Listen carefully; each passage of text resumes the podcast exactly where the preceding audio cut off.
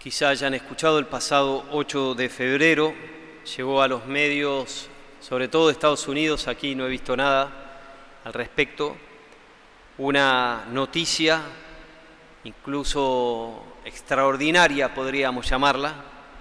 El hecho sucedió en una pequeña capilla en el estado de Kentucky, una capilla universitaria, donde se pusieron a rezar un grupo de universitarios junto con este, su pastor, una iglesia protestante, y de repente ellos experimentaron una enorme unción de Dios, experimentaron como que la presencia de Dios se hacía casi palpable, podríamos decir.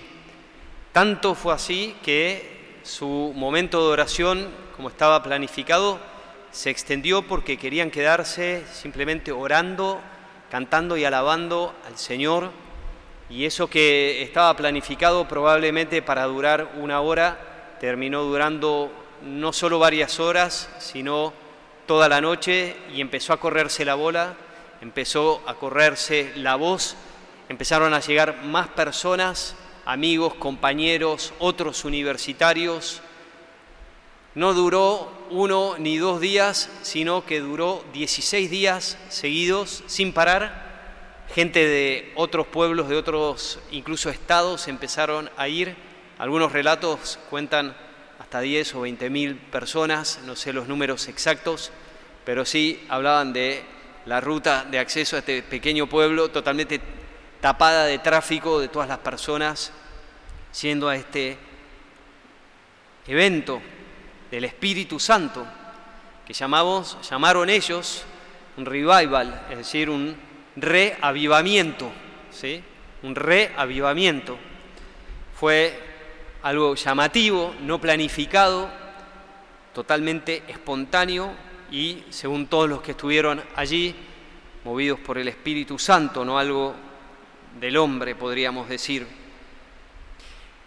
Eso es lo que debería pasar con cada uno de nosotros si renovamos nuestro bautismo. No, no, no orar durante 16 días sin parar, eso no. Pero sí el amor a Jesús, el amor a su palabra, el amor a sus cosas, el querer estar en su compañía. Si verdaderamente se despertara lo que hay dentro nuestro, experimentaríamos un revivir de la fe muy fuerte y eso pasa cuando se activa el bautismo, porque el bautismo lo, hemos recibido muy probablemente todos nosotros de pequeño, pero puede estar como latente, dormido, como en suspenso o incluso apagado. Y quiere encenderse la gracia y el poder de ese bautismo en nosotros. Y eso es lo que queremos ver y vamos a intentar mirar a lo largo de cada uno de estos domingos de Cuaresma en esta serie. Comenzamos el domingo pasado, el Padre hablando de las tentaciones y seguiremos hablando de cómo reavivar nuestro bautismo en concreto, cómo hacer para que se reactive esa fuerza que recibimos cuando éramos pequeños. Hoy tenemos esta escena de la transfiguración del Señor en el Evangelio que nos muestra algo que estaba oculto en Jesús, de alguna manera, que era su divinidad. La gente lo miraba, pero no sabían que era Dios. Y este destello de su, de su luz, este aparecer deslumbrante con el rostro como un sol, las vestiduras blancas como la nieve, muestran, dejan traslucir su divinidad, lo que verdaderamente es. Es el Hijo de Dios, es la segunda persona de la Trinidad, que en el día a día, en el corriente, no se apreciaba. Se revela algo de Jesús que estaba oculto. Pero no solo en la transfiguración vemos algo de Jesús, sino que a la vez vemos algo de lo que estamos llamados a ser nosotros. Es como si hubiera abierto una ventana a nuestro propio futuro. No es solo de Jesús esto, sino que Jesús está diciendo con la transfiguración, si dejas que el bautismo se reactive en vos, vas a terminar transfigurado, santificado, renovado. Por eso al mirar la transfiguración vemos lo que estamos llamados a ser como hombres, cada uno de nosotros. San Pablo dice, cuando se manifieste Cristo, es decir, cuando vuelva por segunda vez se refiere, cuando se manifieste Cristo, se manifestarán también ustedes revestidos de gloria. Ese es nuestro fin, quedar revestidos de la gloria de Dios. Lo dice San Pablo, está en la palabra de Dios. Es decir, Jesús muestra algo de sí mismo, correcto, pero también algo de nuestro futuro, la santidad a la que estamos llamados. Y esto es en donde me quisiera detener en este día. Estamos llamados a manifestar la gloria de Dios como Jesús en la transfiguración. Tenemos un destino glorioso en Cristo Jesús.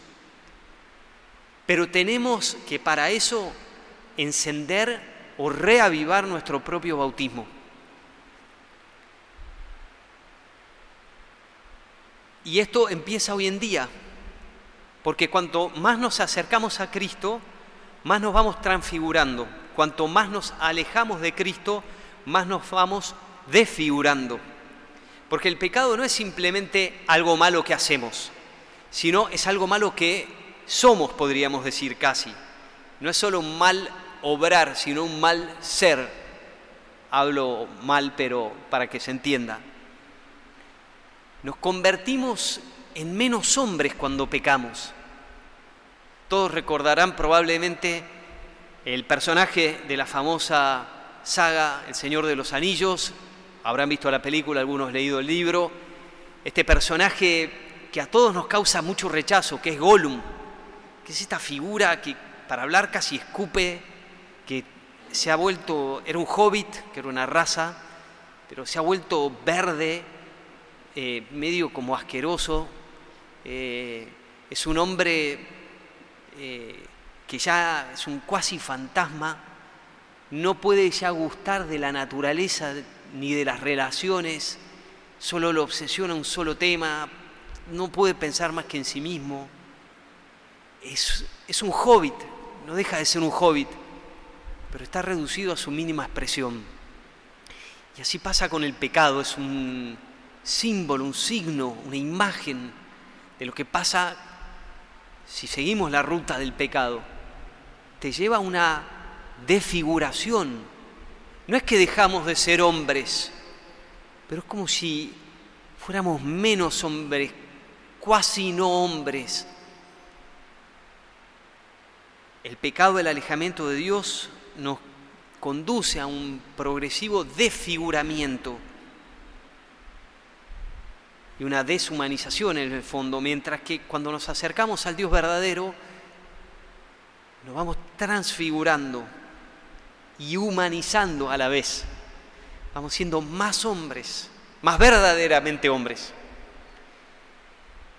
Por eso el pecado desfigura y Cristo transfigura.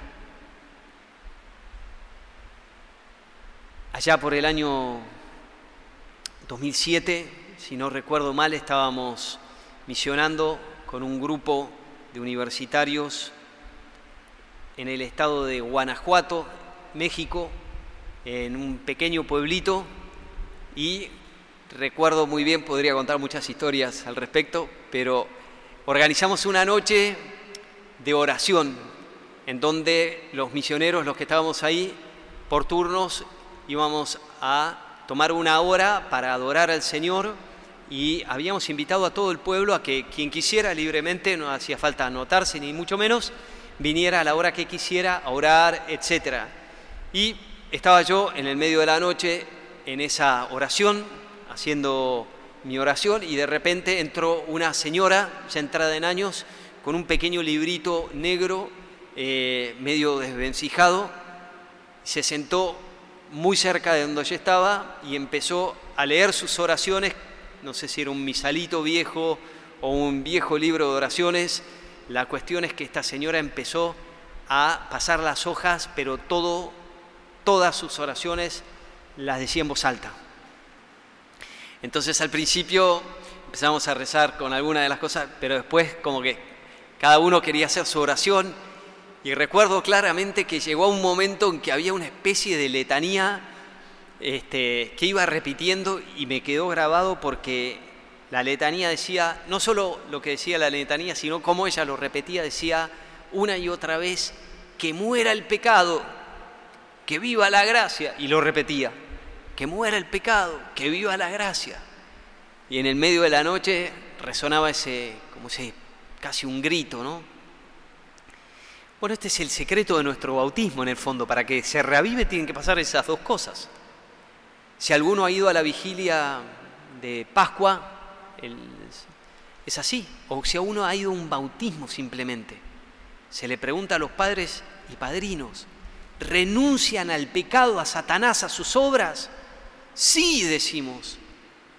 Y creen en Dios, Padre, etcétera, etcétera. Creen en su Hijo. Sí. Esa es la esencia del bautismo, es rechazar lo que nos desfigura y abrazar lo que nos transfigura. El bautismo, de hecho, los primeros cristianos no lo llamaban sino iluminación, porque recibíamos la luz y recibimos la luz y quedábamos, quedamos por el bautismo iluminados por el Señor.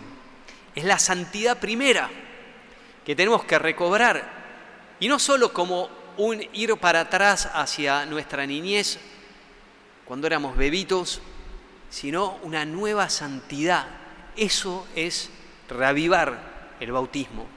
Es una nueva santidad, es desear una nueva santidad. Es lo primero que tenemos que pedir en este tiempo de cuaresma. Es verdad, tenemos que hacer ayuno, oración, limosna, como nos pide la iglesia, y está en la palabra de Dios. Pero pedir, Señor, reaviva en mí el deseo de santidad, de estar contigo, de amarte, de seguirte, de entregarte mi vida.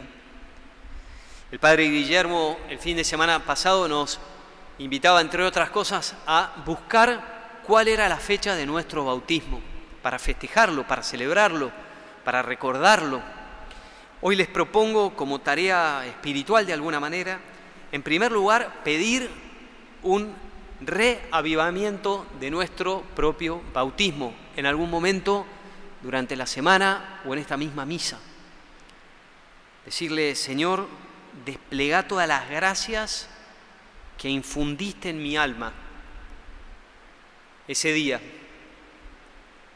para que pueda explotar todas las potencialidades que están como encapsuladas en mi corazón. Y en segundo lugar, preguntarme y decidirme a dar muerte a alguna actitud que desfigura el rostro de Cristo en mí, para remover obstáculos interiores. Pidamos esa renovación para que así se cumpla en nosotros esa palabra de Jesús también, que los justos, los santos, resplandecerán como el sol en el reino de su Padre.